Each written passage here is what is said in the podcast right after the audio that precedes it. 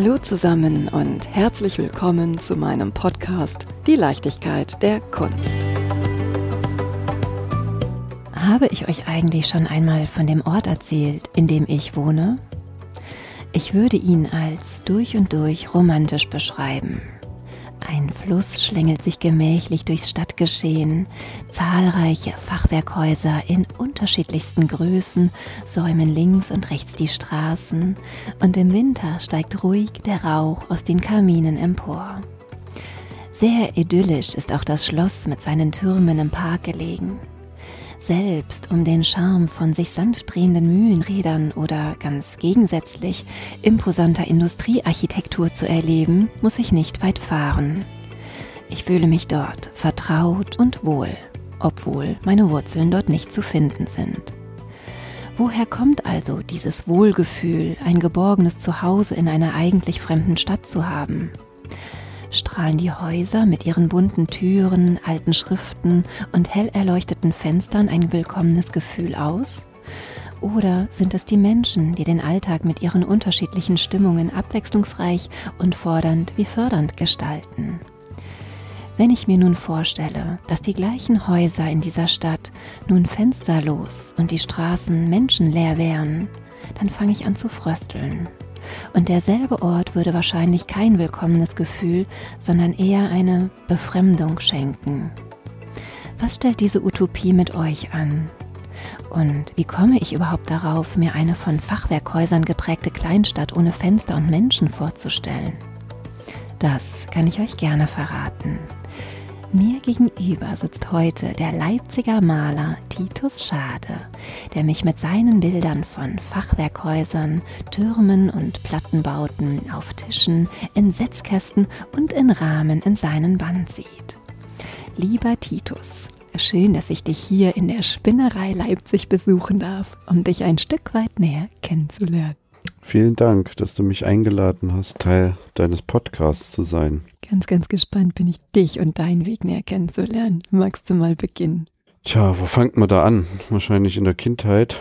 In meinem Fall war es so, dass ich, wozu ich heute gekommen bin, vielleicht auch schon in meiner Kindheit geprägt war, weil, ja, mein Vater ist Maler und Zeichner, Grafiker und der hat auch an der Hochschule für Grafik und Buchkunst studiert.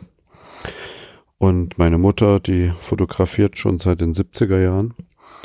Und ich bin gewissermaßen auch mit der Hochschule in Leipzig aufgewachsen, weil ich als Kind immer mit dorthin genommen wurde, zu den Eröffnungen, zu den Rundgängen. Und da gibt es eben auch die Geschichten, dass ich da eben als Kind schon die ganzen Terpentin-Dämpfe inhaliert habe und auch zu den Galerieausstellungseröffnungen, unter anderem auch bei Judy, bei Eigen und Art, wurde ich mitgenommen in tiefsten Kindheitstagen. Tja, und irgendwann nach meinem Abitur, also ich habe mich immer irgendwie mit Zeichnen und Malen beschäftigt, auch während der Schulzeit, habe das auch immer gerne gemacht, aber nie auf einer kultivierten oder auf einer Ebene, die vielleicht irgendwie in Richtung bildende Kunst als Berufswunsch deuten könnte. Und ja, jedenfalls hat sich das dann ergeben, dass ich erstmal über einen kleinen Umweg, den ich eigentlich immer nicht gerne nenne, weil ich dann alle immer darauf schließen, dass ich deswegen Architektur male, weil ich das mal ein Semester studiert habe. Jetzt musst du raus damit. Ja, ja, in Dessau und Bauhaus. Und das war aber mehr oder weniger, um ins Studium reinzukommen. Also ich dachte mir immer, ja, wir fangen mal an mit Grafikdesign. Dann habe ich mich dort beworben und wurde auch zur Prüfung eingeladen, habe die Prüfung auch bestanden, war aber von den Punkten nicht so gut, dass ich da sofort hätte anfangen können. Also war ich auf einer Warteliste und dann dachte ich mir, ehe ich nichts habe, schreibe ich mich für Architektur ein und habe das dann da ein Semester gemacht, bin auch von Leipzig gependelt. Das ging damals auch schon gut mit den S-Bahn-Zügen und das Wichtigste eigentlich an dem Studium war nicht das Studium selbst, sondern die Zeit im Zug die Zeit zwischen den Vorlesungen, die ich mich darum getrieben habe. Und in der Zeit habe ich ganz viele Zeichnungen gemacht von den Architekturen, die zum Teil sehr prägnant sind. Ich habe auch Stellwerke gezeichnet und die Züge und das waren zum Teil auch ganz alte Züge und habe daraus irgendwie eine Welt gesponnen. Und andererseits hat mich aber auch dieses, ja, noch nicht da angekommen zu sein, wo ich eigentlich wollte, gewurmt. Und dann habe ich nachts nach meinen Vorlesungen zu Hause mich an die Arbeit gemacht und habe dann auf Papier, also damals habe ich noch nicht auf Leinwand gemalt oder auch nicht auf Holz, sondern auf Papier, habe ich auf großformatigen Papierbögen Welten geschaffen und die haben sich gespeist aus dem, was ich tagsüber gesehen habe. Hinzu kamen dann noch Gebirge, Brücken, wo von einem Berg zum nächsten Züge fuhren und im unteren Teil der Bilder waren meistens so, um ins Bild hineinzuleiten, Architekturen, die auch so ein bisschen an Bauhaus oder so 50er Jahre auch erinnerten. Und das waren dann quasi für mich die ersten Bilder, wo ich sage, okay, da ging es dann irgendwie los, so eine eigene Bildwelt zu schaffen. Und das waren auch gleichzeitig die Bilder, mit denen ich mich dann an der Hochschule für Grafik und Buchkunst in Leipzig beworben habe. Und glücklicherweise, also der Wunsch, Malerei zu studieren, wurde immer größer durch dieses Ausschlussverfahren, eben nicht Grafikdesign zu machen, auch nicht Architektur, weil man gemerkt hat, dieses Angewandte ist nichts für mich, ich will mein eigener Chef sein. Zumindest auf den vier Seiten der Leinwand oder auf den vier Seiten des Papiers. Und das war eine unglaubliche Energie, die ich da entwickelt habe, jede Nacht bis tief in die Nacht hinein zu malen und ich habe mir da auch überhaupt keine Gedanken gemacht, weil es hat ja auch niemand, außer ich habe das dann auch immer mal meinen Eltern gezeigt, aber es gab ja keine großen Kritiker. Natürlich gab es dann auch mal von meinen Eltern eben Hinweise oder wie auch immer. Äh, mein Vater, der war auch Professor in Halle an der Burg Giebichenstein. Und jedenfalls konnte ich in aller Ruhe arbeiten, ohne Druck, Nacht für Nacht. Also die Bilder sind wirklich alle nachts entstanden.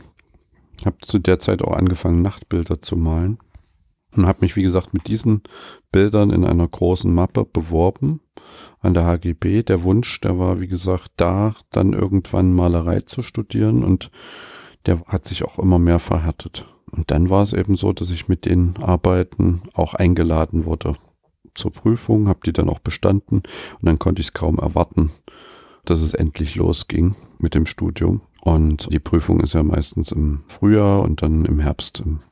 Zum Herbst-Wintersemester geht's ja dann los.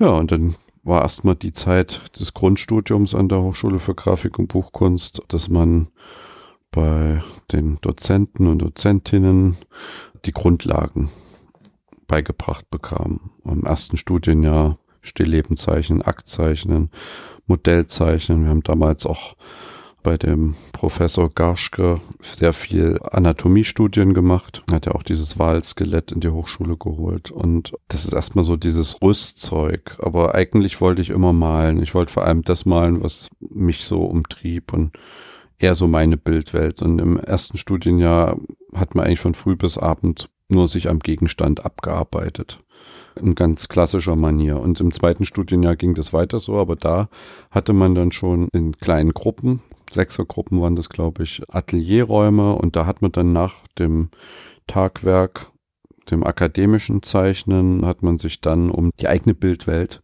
gekümmert. Und ich habe zu der Zeit zu Hause gearbeitet und auch in der Hochschule. Also ich habe manchmal bis abends in der Hochschule gemalt und dann nochmal zu Hause nachts. Also ich war eigentlich nur am Malen. Und irgendwann ist es dann so gewesen, dass man die Vordiplomsprüfung ins Haus stand und dann konnte man den Wunsch äußern, in welche Klasse man möchte. Und da haben sich dann auch ganz viele für Neo Rauch entschieden äh, bei uns aus der Klasse und ich war dann auch ganz froh, als ich mein Vordiplom bestanden habe und dann eben auch dieser Wunsch erfüllt wurde, auch von Seiten des Fachklassenleiters. Und dann hat man drei Jahre, endlich war es dann soweit, wo man kein Grundstudium mehr hat, obwohl das Grundstudium auch wichtig war, rückblickend und vielleicht auch noch wichtig sein wird weil diese Stimmen auch von den Dozenten immer noch im Hinterkopf mitschwirren. Aber natürlich auch die Stimme dann des Professors und also es geht da um einfach rein formale Aspekte, Komposition und wie man eine gewisse Ausgewogenheit im Bild schafft oder die auch durchbricht, um es dann spannender zu machen. Und jedenfalls ist es so, dass diese drei Jahre im Hauptstudium ganz wichtig waren. Weil man sich da komplett entfalten konnte. Und man war in kleinen, also in meinem Fall waren es, äh, ich war einmal mit Stefan Gugisberg im Atelier, da hatten wir so eine Zweiergemeinschaft, das war richtig gut, wenn wir uns da gegenseitig auch so, und dann war ich später mit Sebastian Speckmann und Klaus Stab in einem Raum und wir haben uns richtig gegenseitig befeuert, also das war wirklich sehr fruchtbar, ich glaube für alle drei. Und ich glaube, das ist während des Studiums auch mit das Wichtigste, nicht nur die Anleitung durch den Professor, sondern eben auch durch die Mitstudenten und Mitstudentinnen. Und ja, und irgendwann steht dann Schnips nach fünf Jahren die Diplomprüfung ins Haus. Und dann war es auch irgendwie gut, weil irgendwann wollte man ja dann auch raus aus dem Haus Hochschule. Und ja, und ich glaube, so die Zeit, die anderthalb Jahre vor, vor der Diplomprüfung, da habe ich dann auch so einen Weg gefunden, in meiner Bildwelt die Dinge zu stabilisieren. Und wenn ich heute noch auf diese Arbeiten zurückblicke, muss ich sagen, dass ich da sehr heute noch davon zehre und ich muss auch sagen, das sind mir auch Arbeiten gelungen, wo ich denke oder wo ich auch mich frage, wie mir das damals gelingen konnte. Und also ich habe damals mich auch schon so um Modelltische und Regale und so weiter. Also es hatte immer was so zwischen Bühne, Modellsituation, aber eben noch in malerischer Herangehensweise. Und dann waren wir irgendwann raus aus der Hochschule. Also hat das Diplom bestanden. Und nun wollte ich noch Meisterschüler machen, auch bei Neo Rauch, und musste dann zwei Jahre warten, weil er hat es chronologisch abgehandelt. Er hatte unglaublich viele Studenten übernommen von Arno Rink hatte aber auch gleichzeitig neue dazu bekommen. Und es war eine riesen Fachklasse. Und dann chronologisch haben die alle, die haben alle ihre Prüfungen gemacht, der eine vorher, der andere später. Und am Ende habe ich dann noch zwei Jahre gewartet und dann habe ich noch Meisterschüler machen können. Und das waren aber auch nochmal zwei wichtige Jahre, weil in den intensiven Konsultationen, also man muss sich das vorstellen, da war dann wirklich die Meisterklasse nur noch fünf Studenten. Und auf jeden Fall kann sich natürlich ein Professor so einer Gruppe ganz anders hinwenden als zu 30 oder 40 Leuten. So. Und da ging es dann ganz intensiv auch das Reflektieren, beziehungsweise die Frage habe ich mir dann auch gestellt, was mache ich ja eigentlich und diese eigene Art des Malens auch selbst zu reflektieren in der Bildwelt. Dann hat plötzlich das Zweidimensionale auch Raum gegriffen dass man auch Dinge als zweidimensionale Form auf dreidimensionale Formen treffen lässt und so weiter und so fort. Und dann in dieser Meisterschülerzeit habe ich dann auch plötzlich, das war wirklich mehr oder weniger von einem Bild zum anderen angefangen, auch mal die Hintergründe zu schwärzen, wo man gar nicht mehr wusste, ist es jetzt wirklich innerhalb einer Landschaft oder ist es sowas, wie man das aus David Lynch-Filmen kennt, wo man gar nicht mehr weiß, ob es jetzt innen oder außen ist. So eine Hinterbühnensituation und plötzlich ist man dann doch wieder draußen und dann doch wieder drin in der Halle. Und das waren irgendwie wichtige Bilder für mich. Und dann war man wiederum auch froh, als die meiste Schülerzeit vorbei war, weil dann konnte man auch komplett loslegen und sein Ding machen. Ja, und seitdem bin ich am Arbeiten in meinem Atelier. Also dann als Meisterschüler hatten wir schon ein eigenes Atelier und dann irgendwann bin ich auf die Spinnerei gekommen hierher und bin jetzt seit über zehn Jahren auf dem Gelände. Deine Mutter Fotografin, dein Vater Maler. Hast du das Gefühl gehabt, da war ein gewisser Druck da, auch in die Fußstapfen der Eltern zu treten? Überhaupt nicht. Also ich habe das eher immer als Bestärkung empfunden weil ich weiß, auch aus dem Studium, dass da eben auch Mitstudenten und Mitstudentinnen dabei waren, die aus einem ganz anderen Umfeld kamen. Das waren zum Teil eben die Eltern, was weiß ich, aus Nicht-Akademiker-Berufen. Und dann sagt das Kind plötzlich, ich will Kunst studieren und die sind aus allen Wolken gefallen. Ja? Und es gab auch einige, die das überhaupt nicht unterstützt haben. Und so war es bei mir eben nicht. Also die Unterstützung, die habe ich eigentlich von Anfang an erfahren. Beziehungsweise man hat ja auch so eine Grundbestärkung. Wenn der Vater das macht und die Mutter auch diesen Bereich arbeitet, dann ist das natürlich auch was, was einen bestärkt oder wo man das als eine gewisse Selbstverständlichkeit empfindet. Im Gegensatz zu anderen, also wirklich muss da meinen Hut ziehen von Leuten, wo die Eltern fernab von diesem ganzen Gebiet angesiedelt sind und auch welche, die vom Land kamen, dann erstmal den Weg in die Stadt zu finden und dann eben irgendwie zu sagen, ich nehme jetzt meinen Mut zusammen, bewerbe mich an der Kunsthochschule, obwohl sie null vorher künstlerische Vorbildung oder sonst irgendwas hatten und das dann trotzdem wollten und gemacht haben. Also da kann ich nur Respekt zollen. Welche Richt in welche Richtung waren deine Eltern unterwegs? Also mein Vater ist gegenständlicher Zeichner, er ist vorwiegend Zeichner. Und wenn ich jetzt zurückdenke an die Bilder aus den 80er Jahren, dann war das auch immer mit so einem gewissen politischen, also gegen das System der DDR, aber in nicht so einem plakativen Sinne, sondern so einem Subtext. Und aber auch gab es auch zeitlose und unpolitisch, einfach als sehr gut gemachte, mehrfigürliche Komposition, Zeichnung.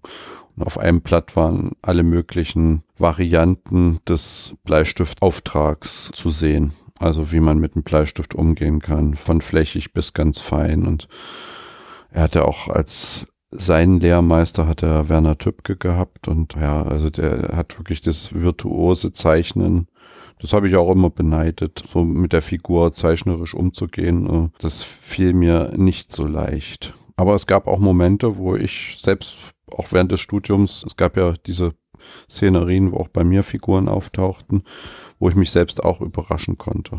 Weil manchmal musste man an einem Gesicht oder in einer Hand einen halben Tag malen, bis es dann so war, wie man es wollte, aber man hat sich dazu durchgerungen. Aber ich habe mich natürlich irgendwann dazu entschieden, die Figur rauszunehmen Jetzt wirst du wahrscheinlich fragen, warum kann ich gleich beantworten. Oder? Gedankenlesen, ja. ja. nee, für mich, ich brauchte die irgendwann nicht mehr. Mir war irgendwie die Szenerie wichtiger und ich habe gemerkt, dass auch wenn man sich, auch gerade wenn man jetzt so an die Romantik denkt, Caspar David Friedrich und so weiter, auch dass die Figuren ja eigentlich nur Staffage sind und ins Bild hineinleiten und meistens auch von hinten zu sehen sind. Und dass man als Betrachter eigentlich die Figur ist und das Bild im besten Falle, wenn man sich darauf einlässt, eben mit seinem Blick abschreitet oder auch darin versinkt. Mhm. Und wenn jetzt Figuren schon drinnen sind, dann wird man meistens nur ein Beobachter und wird nicht Teil der Handlung, habe ich das Gefühl. Das ist so meine subjektive Art. Und was mir lieb ist eben, dass ich Szenerien schaffe, wo derjenige, der die dann betrachtet, eben eine Handlung gedanklich vollziehen lässt. Gab es dann da Diskussionen oder vielleicht auch Angst vor dem Urteil des Vaters? Oder? Auch. Auch, aber wie gesagt, eine Zeit lang habe ich ja auch Figuren im Bild gehabt. Natürlich hat es auch während des Studiums der Fachklassenleiter gerne gesehen, wenn Figuren aufgetaucht sind als Verfechter der figürlichen Malerei. Also ich sehe mich ja auch als Verfechter der figürlichen Malerei und auch vor allem dann eben der gegenständlichen Malerei. Aber ich finde, wenn die Figur nicht da ist, muss man sich natürlich um alles, was dann drumherum ist, viel mehr kümmern. Also dann wird eine Steinmauer oder ein Hauseingang oder eine Durchfahrt wird dann zum Haupthandelnden und dem muss man sich dann natürlich malerisch ganz anders zuwenden als wenn eine große Handlung in einer mehrfigürlichen Komposition im Vordergrund stattfindet und das dann eben die Szenerie nur Staffage ist oder eben Hintergrund. Und mir war es eher immer wichtig, dass man wirklich als Betrachter eben im Bild versinkt. Und natürlich muss man sich darauf einlassen. Welche Rolle spielt Leipzig für dich? Bestimmt keine unwesentliche, weil die spannende Zeit war ja auch die der frühen 90er Jahre. Also ich bin ja Mitte der 80er geboren. Du kannst es ruhig genau sagen. Nö. ja, 1984 ist ja Mitte der 80er. Mhm. Ja, und ich kenne noch diese Hinterhöfe. Und ich meine, da war ja nie groß Geld da in diesem Land. Es gibt ja diese Häuser, wo die oberen Etagen Ruine waren und in unteren zwei Etagen Leute lebten. Also das war so in der DDR. Auch undichte Dächer und so weiter und so fort. Und was eben auch spannend war, waren so diese Hinterhofszenerien, wo es eigentlich aussah wie direkt nach dem Krieg. Und dann kam es eben in den frühen 90er nach der Wende, die Gott sei Dank dann kam, weil sonst wäre, glaube ich, alles zusammengefallen. Und es war ja auch kein Geld abzureißen. Also für Abriss war ja auch kein Geld dran. Deswegen haben wir ja auch in Leipzig ja so einen großen Bestand an Gründerzeitarchitektur. Und jedenfalls war es dann so, dass Teile saniert waren und dann wiederum Teile marode. Und ich glaube, diese Spannung, das hat mich auch so ein Stück weit in meiner Bildwelt geprägt, dass man plötzlich ganz glatte Stellen hatte, neu gemachte Stellen und daneben eben noch diese maroden Stellen, die eben wirklich aussahen wie nach dem Krieg. Und es gibt ja immer noch Überbleibsel an manchen, wo die Besitzverhältnisse wahrscheinlich bis heute noch nicht geklärt sind, wo Häuser verfallen, was eigentlich schade ist, weil es ja eigentlich eine schöne Bausubstanz ist, die es sich da handelt. Und dieses Spannungsfeld zwischen ganz neu und verfallen und alles, was dazwischen liegt, ist natürlich auch malerisch spannend. Ne? Also wenn man alles verfallen lässt, dann wird das auch so ein Romantik-Kitsch, ne?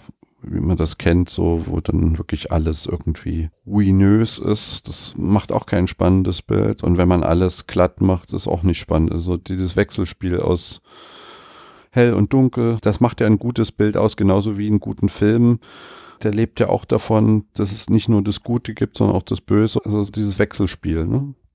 Oder eine gute Symphonie ist aus lauten Tönen genauso wie aus leisen Tönen und so weiter. Und ich glaube, das ist das, was man auch mitbekommt, wenn man in Leipzig aufwächst oder eben eine Zeit lang da lebt. Also ich bin ja gebürtiger Leipziger aber auch die Leute, die eben, ich hatte viele Freunde, die mit mir angefangen haben zu studieren, aus Berlin kamen und gesagt haben, ja, sobald wir unser Diplom haben, gehen wir wieder zurück nach Berlin, aber meistens sind auch geblieben, ne? weil es denen eben so gut gefällt und weil ich glaube, Leipzig auch eine sehr gute Stadt ist, um zu malen ist die ideale Mischung aus Groß- und Kleinstadt. Warum glaubst du, ist es gut zu malen? Weil man seine Ruhe hat, weil man seinen Platz hat erstmal. Es gibt die Möglichkeit für ausreichend Atelierplatz. Man muss es dann nur suchen. Also es war, glaube ich, vor zehn Jahren auch nochmal einfacher als heute ist.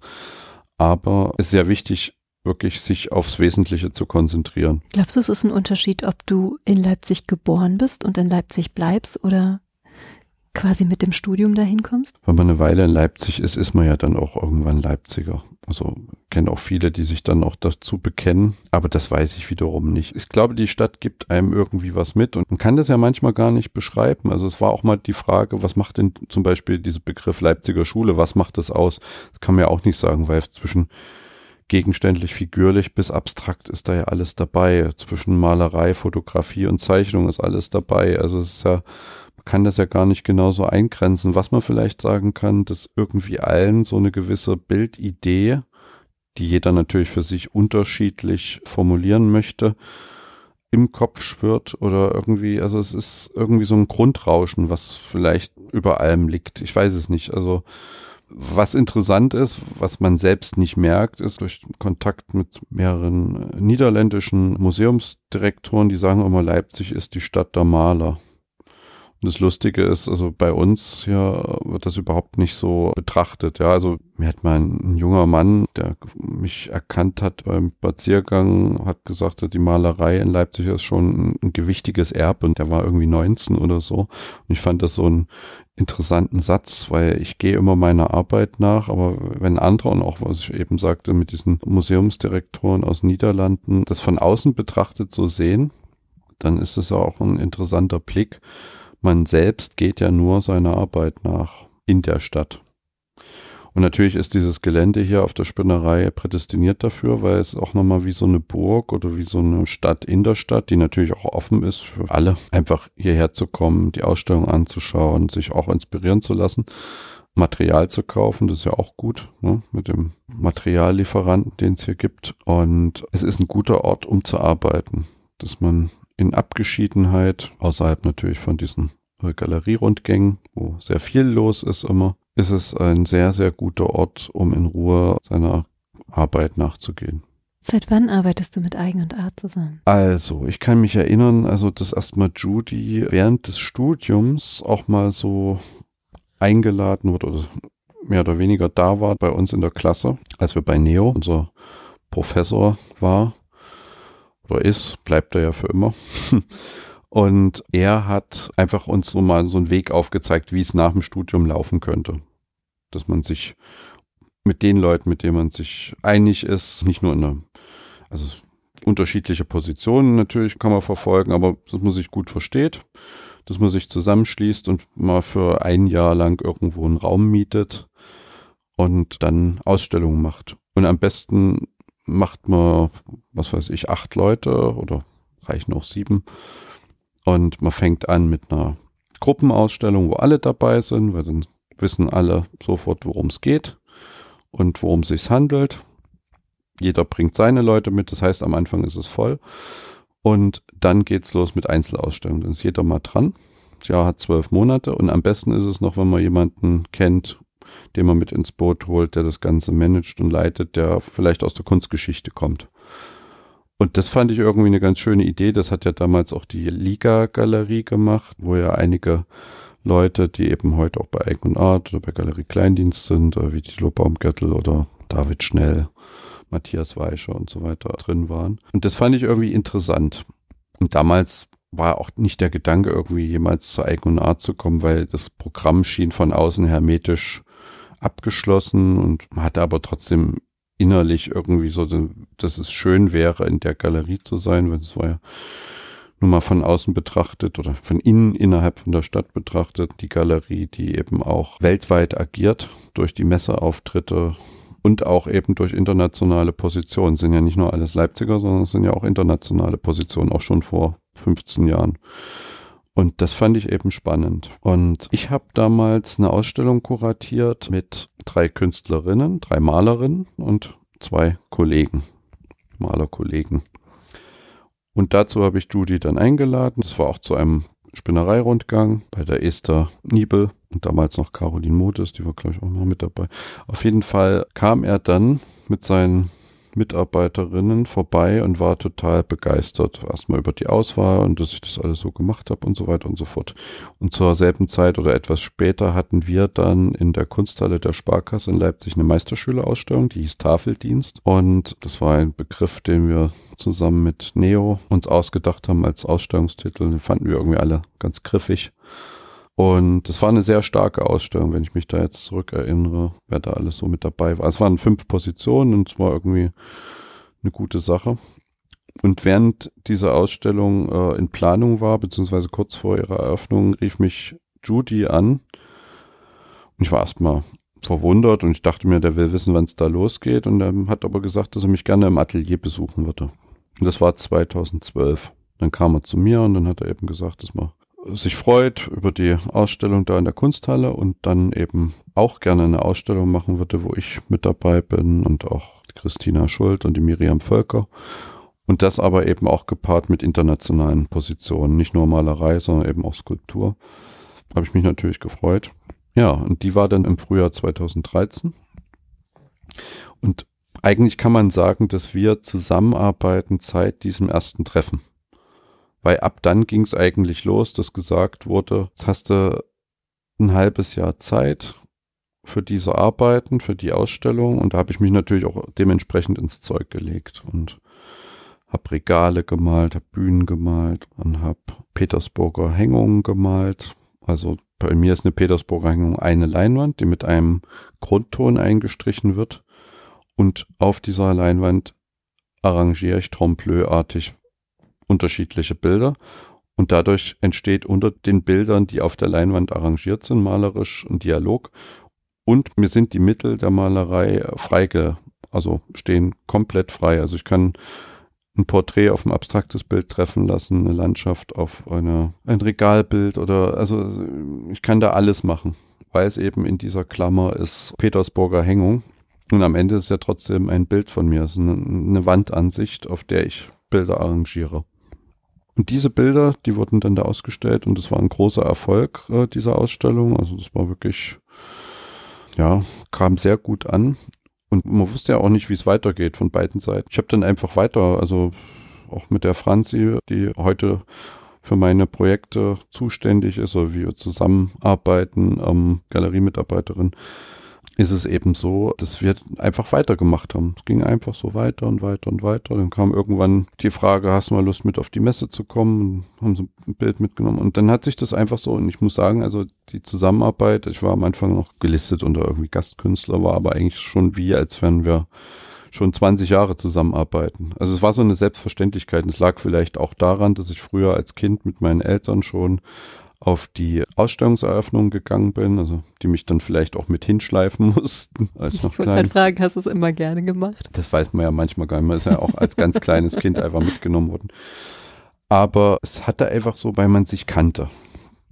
so eine Selbstverständlichkeit und dann eben auch durch dieses, er hat ja auch von Weitem die Leute, die bei Neo studiert haben, auch beobachtet. Jedenfalls hat sich dann daraus irgendwann, hat sich das immer weiter und dann gab es auch gar nicht mehr die Frage, ob man jetzt mit irgendjemand anderen was macht, sondern es war einfach, das war die Galerie und dann gab es 2017 in Köln einen Messeauftritt, wo ich diese Koje, die quasi neben der Galerie ist, komplett bespielen durfte. Das ist für die jungen Leute dieses Programm. Und es war ein Riesenerfolg. Ich hatte da so Wolkenlandschaften, die auch gerahmt waren. Also der Rahmen war auch gemalt, muss man dazu sagen.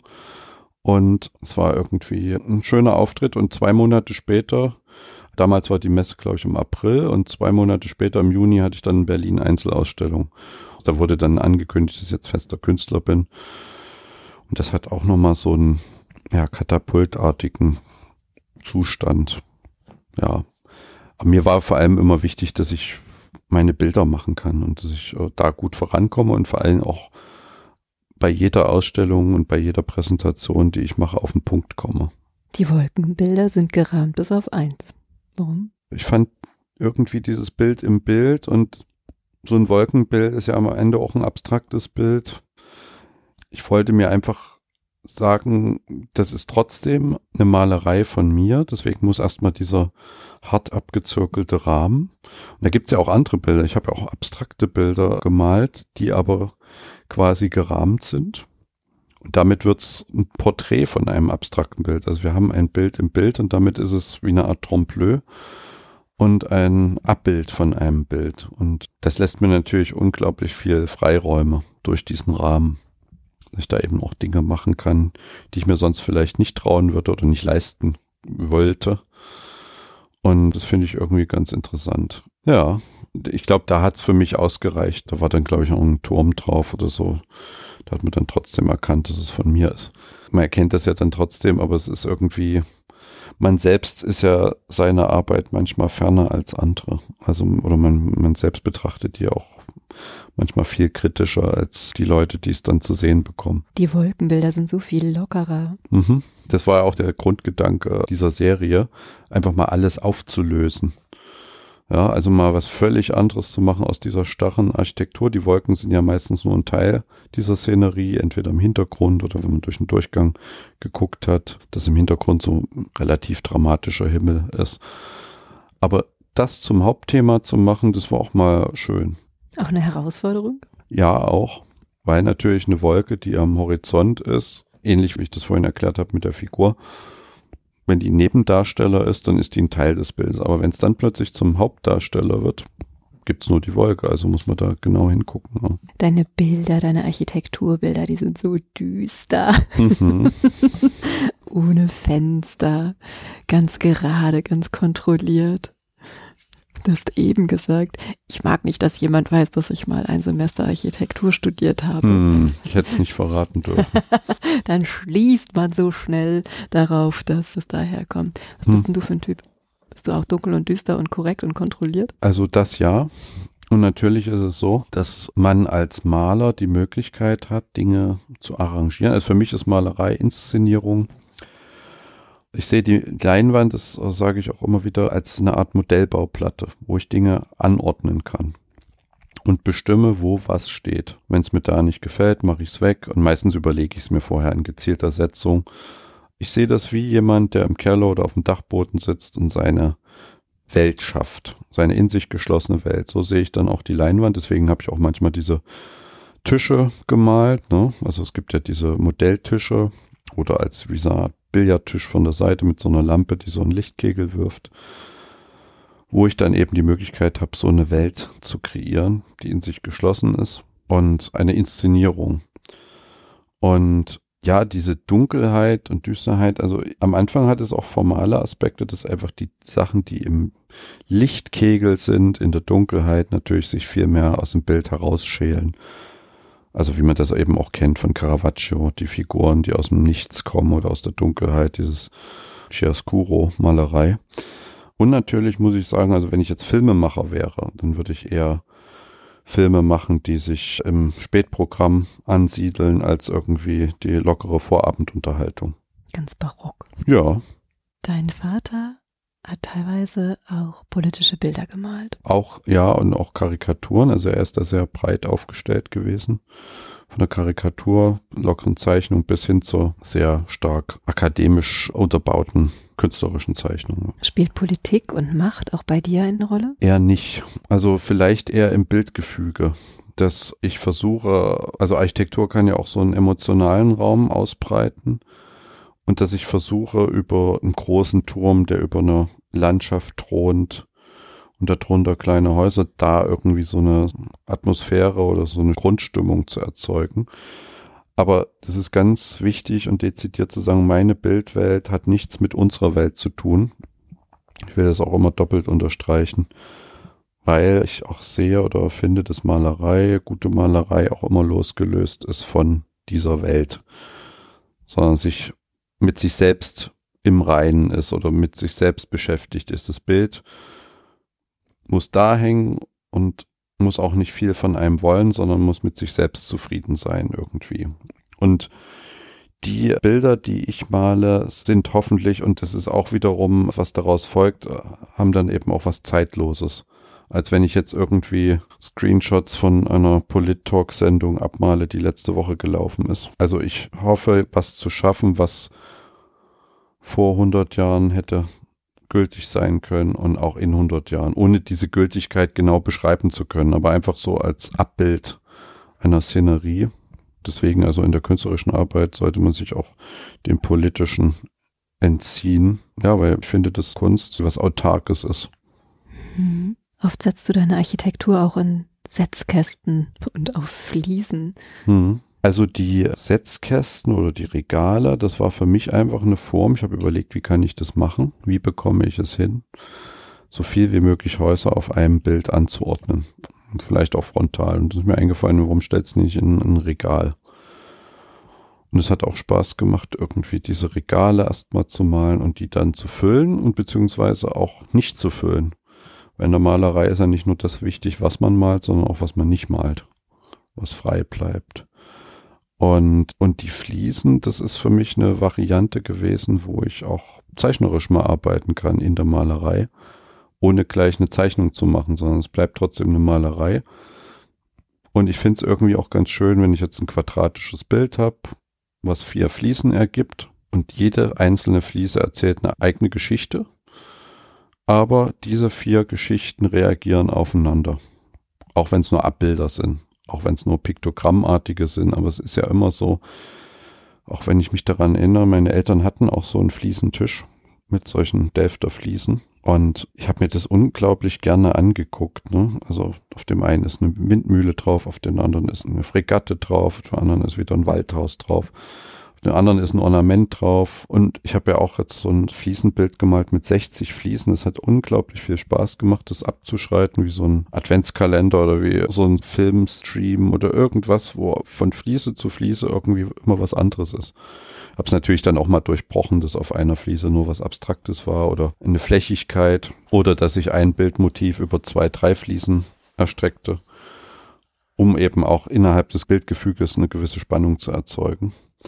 Aber das ist auf jeden Fall die Idee, das zu machen, habe ich schon ganz lange und habe es eben vor zwei Jahren, glaube ich, das erste Mal angefangen. Aber die Idee habe ich schon ganz lange, diese Fliesenbilder. Arbeitest du immer in Serien? Es ergibt sich so, weil äh, das ist auch was, was ich mir selbst vielleicht auch beigebracht habe. Aber die, die Bestätigung hatte ich dann eben auch nochmal durch den New Yorker Kunstkritiker Jerry Salz, der auch sagt, aus so einer kleinen künstlerischen Idee lassen sich manchmal mehrere Sachen machen. Und auch manchmal habe ich früher überlegt, male ich jetzt das Haus mit vier Fenstern oder nur mit zwei Fenstern.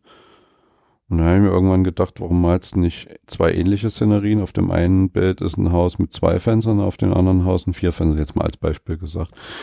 Und es wird ja jedes Mal immer ein anderes Bild. Also ich finde gerade so dieses serielle, also ich habe das ja auch mit diesen Wolkenlandschaften, jede Wolke oder jede Wolkenlandschaft wird ja immer anders, weil es ja Malerei ist. Und ich bin auch froh, dass ich mich da nicht so ähm, einschränke, weil man würde ganz viele Möglichkeiten ausschließen, wenn man das nicht so machen würde, wenn man sagen würde, nee, ich kann da jetzt nicht schon wieder so eins machen oder so ein ähnliches oder so.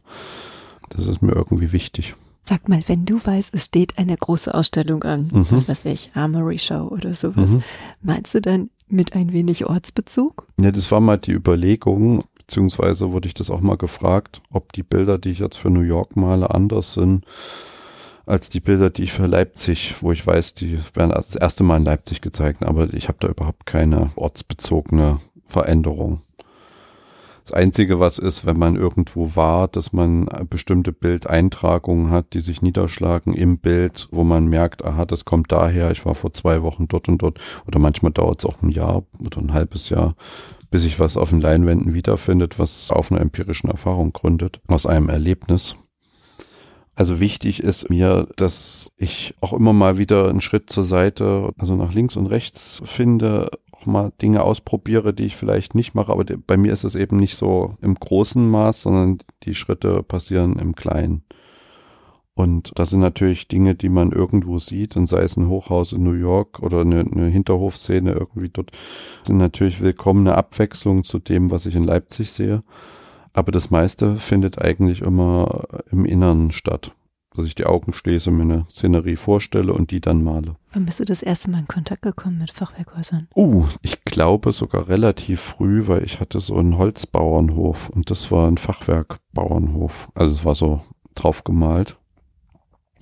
Und vielleicht ist auch diese Mangel an Fachwerk, ich weiß nicht, wie es gewesen wäre, wenn ich irgendwo in Südwestdeutschland in einem Fachwerkstadt aufgewachsen wäre ob ich dann auch so fachwerkaffin wäre oder ob es einfach aus einer Mangellage sich gründet, dass mich das interessiert. Also das Interesse gilt vor allem nicht im inhaltlichen, sondern eher im formalen Aspekt so eine Fassade nochmal in sich zu unterteilen. Ich habe gedacht, ob es eine besondere Gemütlichkeit ausstrahlt oder eine besondere Lebenslänge. Vielleicht auch, aber das dann wiederum mit malerischen Mitteln zu durchbrechen. Ne? Also die Fachwerkhäuser, die zum Beispiel diese Bühnen, die sind ja wie aus Metall oder die reflektieren ja so oder diese die Lichtkegel oder Farbverläufe und dann sind die ja ganz kühl und steril gemalt oder zu der Zeit jedenfalls, als ich diese Bühnen gemalt habe. Und das unterläuft natürlich die Erwartungshaltung des Betrachters, weil wenn ich an Fachwerkhäuser denke, denke ich eher so an 17., 18., 19. Jahrhundert Malerei, an Spitzweg, an Romantik und habe da so auch eine gewisse Erwartungshaltung, wie das Farbklima im Bild ist, nämlich gemütlich warm, wie du gerade sagst. Aber wenn man das dann kippt und dann plötzlich was ganz anderes draus macht, dann kann das eine spannende Angelegenheit werden. Das Bühnenbild, was du gerade angesprochen hast, da ja. möchte ich ja auch noch ein bisschen was zu wissen. Wie kam es denn dazu? Uh, das war auch eine schöne Sache, die ich gerne gemacht habe. Da kam dann irgendwann die Anfrage an die Galerie, also dem Enrico Lüppe vom Schauspiel Leipzig, der fand meine Bühnengemälde, also Bilder, also die gemalten Szenerien, die an Bühnen erinnerten, die haben denen total gut gefallen. Und er hatte sich ein Lieblingsbild ausgeguckt und das war der Kiosk. Und ich fand das total schön, weil das war auch mal eins meiner Lieblingsbilder aus dieser Zeit. Und er wollte, dass das betretbaren Bühne wird. Und ich fand das auch total toll. Und dann hatten wir so ein Treffen. Ich habe mich total geehrt gefühlt in jungen Jahren, das war ja 2017, sowas machen zu dürfen. So ein großes Projekt. Und ja, mit der Maria Lena habe ich dann Entwürfe gemacht und ich habe im Prinzip aus meiner malerischen Naivität oder mit der Naivität eines Malers gedacht, okay, hier ist Perspektive im Bild. Ich rück das jetzt nach vorne, habe ein Modell gebaut, wie diese Häuseranordnung in diesem Bild der Kiosk ist, von links nach rechts durchexerziert als frontale Ansicht. Und die fanden das interessant, aber es hatte nicht mehr das von diesem Bild. Und dann kam er eben darauf, diese Perspektive zu lassen und das eben wie so eine Art, es gibt ja diese Kinderbücher, die man aufklappt, wo dann einem was aus Papier, aus Pappe entgegenspringt, also so dreidimensional. Und so ist dieses Bühnenbild, muss man sich das vorstellen. Und dann kam es zur Realisierung. Und das Schöne war, das erste Mal in meinem Leben wurde eine Arbeit von mir realisiert und ich musste nicht daran malen, sondern es haben die wirklich sehr stark arbeitenden Theatermaler und Theatermalerinnen in Leipzig realisiert. Also sie haben im Prinzip anhand von Bildvorlagen, die haben Kataloge bekommen und so weiter und so fort und auch großgezogene Ausschnitte haben die sich in meine Art von Malerei hineinversetzt und ich konnte es dann irgendwann, also als ich dieser Malsaal von, das muss man eine Malhalle sich vorstellen, wie ein Flugzeughangar. Und dann steht man oben auf einer Art Traverse und blickt nach unten auf die großen Leinwandbahnen, auf denen quasi die Teile gemalt wurden, mit großen, äh, ich weiß nicht, Airbrush, Acryl, Zerstäubern, um diese Farbverläufe hinzubekommen. Und die Fachwerkstruktur wurde mit Riesenlinealen und so Riesenpinseln gezogen und ich war total beeindruckt und dachte mir, das habe ich doch gemalt, was da unten liegt und also weil es so aussah. Ja. Und dann als es irgendwann zusammengesetzt war, ich war total beeindruckt. Und das Schöne war ja am Ende, dass es dann sogar noch im Museum der Bildenden Künste in Leipzig gezeigt wurde als Rauminstallation, als Gesamtinstallation da, dem damaligen Direktor Alfred Weidinger, der auch die Idee hatte, die Wände mit einem schwarzen Theaterstoff zu versehen auf kompletter Raumhöhe und darauf die Bilder zu arrangieren, die zusammengestellt waren, die alle diesen bühnenartigen Charakter hatten und in der Mitte stand sehr schön theatralisch beleuchtetes Bühnenbild es lief noch eine Tonspur aus diesem Elfriede Jelinek Wolkenheim Stück. Und wenn man den Raum betreten hat, hatte man das Gefühl, man betritt auch eine Bildwelt oder die Bildwelt von mir. Und ja, es war unglaublich schönes Erlebnis. Warst du ein strenger Beobachter? Ja, also von dem Malen, wie ich ja gerade gesagt habe, war ich von Anfang an ja beeindruckt. Es gab dann eine Bauprobe wo die einzelnen Teile, es gab in der Tischlerei-Etage, das war riesig alles, gab das Grundgerüst und oben wurden die Leinwände bemalt, die dann quasi auf dieses Grundgerüst gespannt wurden. Und dann gab es eine Bauprobe, wo das alles umspannt war. Und das war irgendwie so gefühlt eine Woche vor Premiere. Da hat nichts zusammengepasst. Also da ist der eine Balken mit 10 Zentimeter Abstand zum nächsten Bauteil und so weiter und so fort. Und ich dachte mir, oh, das, das kann doch nicht wahr sein. Wir haben doch alles genau bemessen und die Maria Lena, hat doch beste Baupläne. Und die Theaterleute in ihrem Hedonismus haben die natürlich auch eine totale Ruhe, weil das immer so ist bei denen, dass da dann was nicht passt und dann wird es einfach nochmal so oder so lange gemacht, bis es passt. Und tatsächlich war es dann perfekt. Ja, und ich war total froh. Konntest du was aus der Zeit mitnehmen? Ja, sehr viel. Also das war auch das erste Mal so, dass man eben sowas Großes in einem großen Team. Aber ich habe ja manchmal bei den Besprechungen, bei diesen Dienstberatungen dort als stiller Beobachter, ich hatte da ja nichts zu sagen, wenn sich der Bühnenmeister mit den Leuten angelegt hatte, die irgendwas sich ausgedacht haben, wo er meinte, das geht überhaupt nicht. Im Theater geht ja erstmal überhaupt nichts und bis dann am Ende alles geht. Und ich hatte auch das Glück, dass es eine Intendantenproduktion war wo dann auch ein bisschen mehr geht als bei manch anderem. Und nee, ich war einfach froh. Wir haben noch gar nicht über die Mühlenräder, über die Windmühlen oh, gesprochen. Ja. Was bedeuten denn Windmühlen für dich? Das ist äh, vielleicht auch eine Art von Architektur, wie man sie auf den Leinwänden der Niederländer des 16., 17. Jahrhunderts findet. Ich mag es ja, wenn Geometrie auf klassisches Landschaftsbild trifft und irgendwie hatte ich so eine Vision von so einem Bild, wo man den Himmel in einer relativ klassischen Manier auf die Leinwand bringt, eine Landschaft und dann aber einen Bruch schafft durch eine Windmühle, die da eigentlich gar nicht reinpasst, also die eher aussieht wie aus Papier geschnitten und wie ein Fremdkörper eigentlich, aber trotzdem ihren Zweck erfüllt. Und wenn du mich jetzt fragst, warum überhaupt eine Windmühle, also ich finde Windmühlen wenn, man so eine Windmühle sieht, da geht ja sofort im Hinterkopf irgendwie so ein Film an, was passiert da. Wird ja was erzeugt und irgendwie ist es ja auch so ein, eine Reflexion der eigenen Arbeit, ne? Also dass sich das Rad dreht und es geht weiter und weiter und weiter und dadurch passiert ja auch was. Also es wird was erzeugt. Und Windmühle hat ja auch immer irgendwie was mit Schaffen zu tun. Und ja, also mehr kann ich dazu eigentlich gar nicht sagen. Ich weiß auch gar nicht, warum ich immer wieder dann daran hängen bleibe. Aber das ist ja das, was vielleicht auch den Reiz ausmacht, dass man selbst das gar nicht erklären kann. Das waren die Delfter Kacheln bei deinen Eltern auf dem Kacheltisch. Vielleicht das auch, ja. ja. Hattest du eigentlich so einen Modellbaukasten? Hatte ich auch, ja. Nicht so eine Miniatureisenbahn, aber so, so Feindetailreihe, aber ich hatte auch eine Eisenbahn. Ja, natürlich ist Malen auch Spielen, ne? Also Kinder erklären sich sowohl durchs Spielen die Welt als auch durchs Zeichnen. Und wir alle malen und zeichnen ja als Kinder. Und die meisten hören damit auf und andere machen weiter. Kopffüßler. Ja. So, dein Leben in einer Stunde. Wahnsinn, oder? Lieber Titus, ich danke dir ganz herzlich, dass du meinen Hörenden und mir so einen schönen Rundumblick über dein Werk und dein Leben geschenkt hast. Danke, dass du mir hier die Zeit geschenkt hast. Ja, auch vielen Dank dir nochmal, dass ich das alles loswerden konnte. Kleine Endlich mal. Endlich mal, genau. Jederzeit herzlich willkommen. Vielen Dank. Ich danke.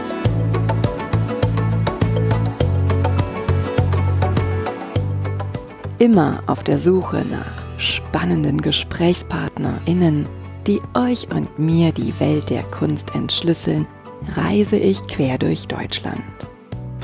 Wenn du die Reisen von Die Leichtigkeit der Kunst unterstützen möchtest, dann freue ich mich sehr über deine Kulturpartnerschaft.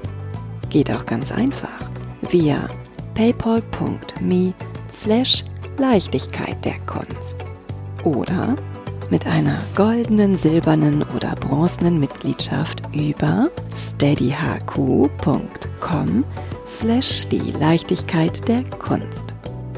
Bedanken möchte ich mich von ganzem Herzen bei allen Hörenden, die bereits die ein oder andere Reise unterstützt haben. PS, ihr möchtet mehr über die Leichtigkeit der Kunst erfahren und mal einen Blick hinter die Kulisse werfen? Dann habe ich einen Tipp. Tragt euch in den Newsletter bei steadyhq.com slash die Leichtigkeit der Kunst ein.